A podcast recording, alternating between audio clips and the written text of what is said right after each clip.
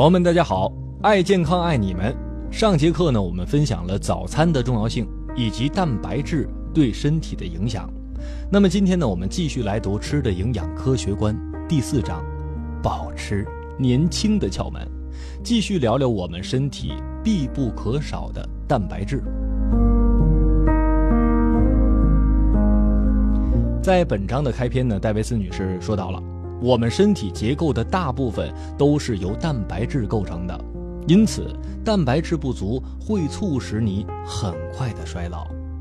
有很多种食物啊，都是优质蛋白的来源，比如说咱们常吃的肉类呀、鱼虾、鸡蛋、奶及奶制品、大豆等等。人体不能自我合成蛋白质，必须从食物当中获得才行。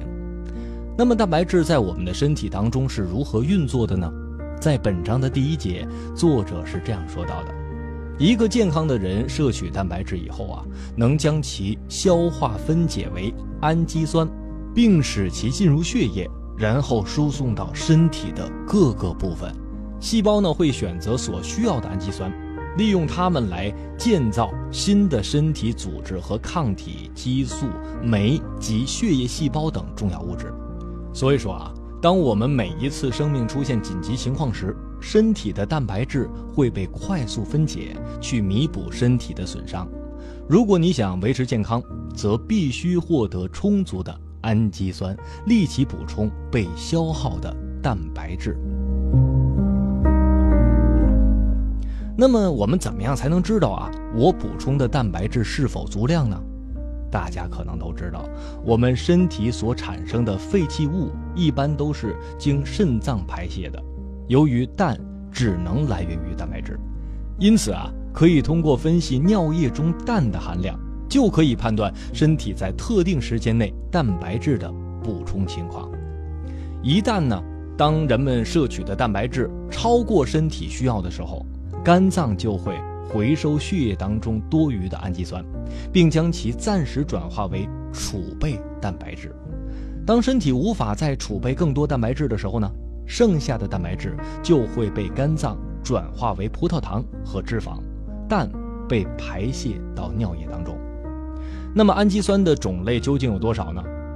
别着急，本章第二节作者是这样说到的。目前已知的氨基酸呢有二十二种，就像二十六个字母组成千万个单词是一样的。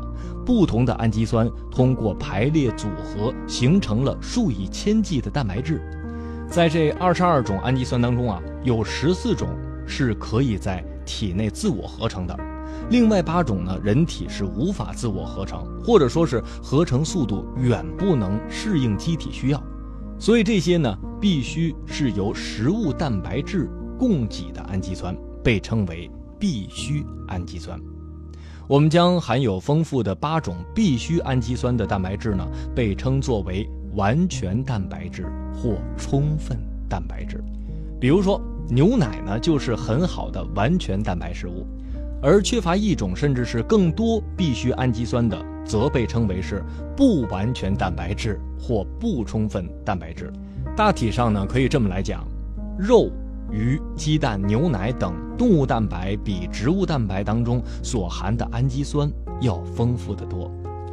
如果说一餐当中啊同时含有两种甚至更多的不完全蛋白质，它们结合在一起呢，就会更有益于我们的健康。比如说烤豆子和玉米面包当中的蛋白质能够相互补充，人体呢可以通过这两种食物中的氨基酸的结合产生完全蛋白质。所以啊，只有依靠所有氨基酸才能保持身体健康，仅仅一两种是无法达到这一目的的。那么说到这儿了，好多人就好奇，我们究竟需要吃多少蛋白质才足够呢？其实啊，不同的人需求量也是不同的。在所有年龄层当中啊，对蛋白质需求量最大的群体不是成年男性，而是特殊人群。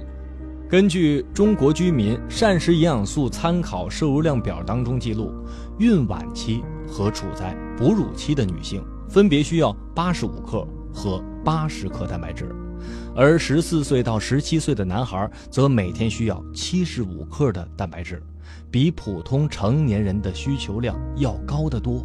是不是很出乎意料？另外呢，六十五岁以上的老年人对蛋白质的需求量跟成年人相当，男性呢每天需要六十五克蛋白质，女性则需要五十五克。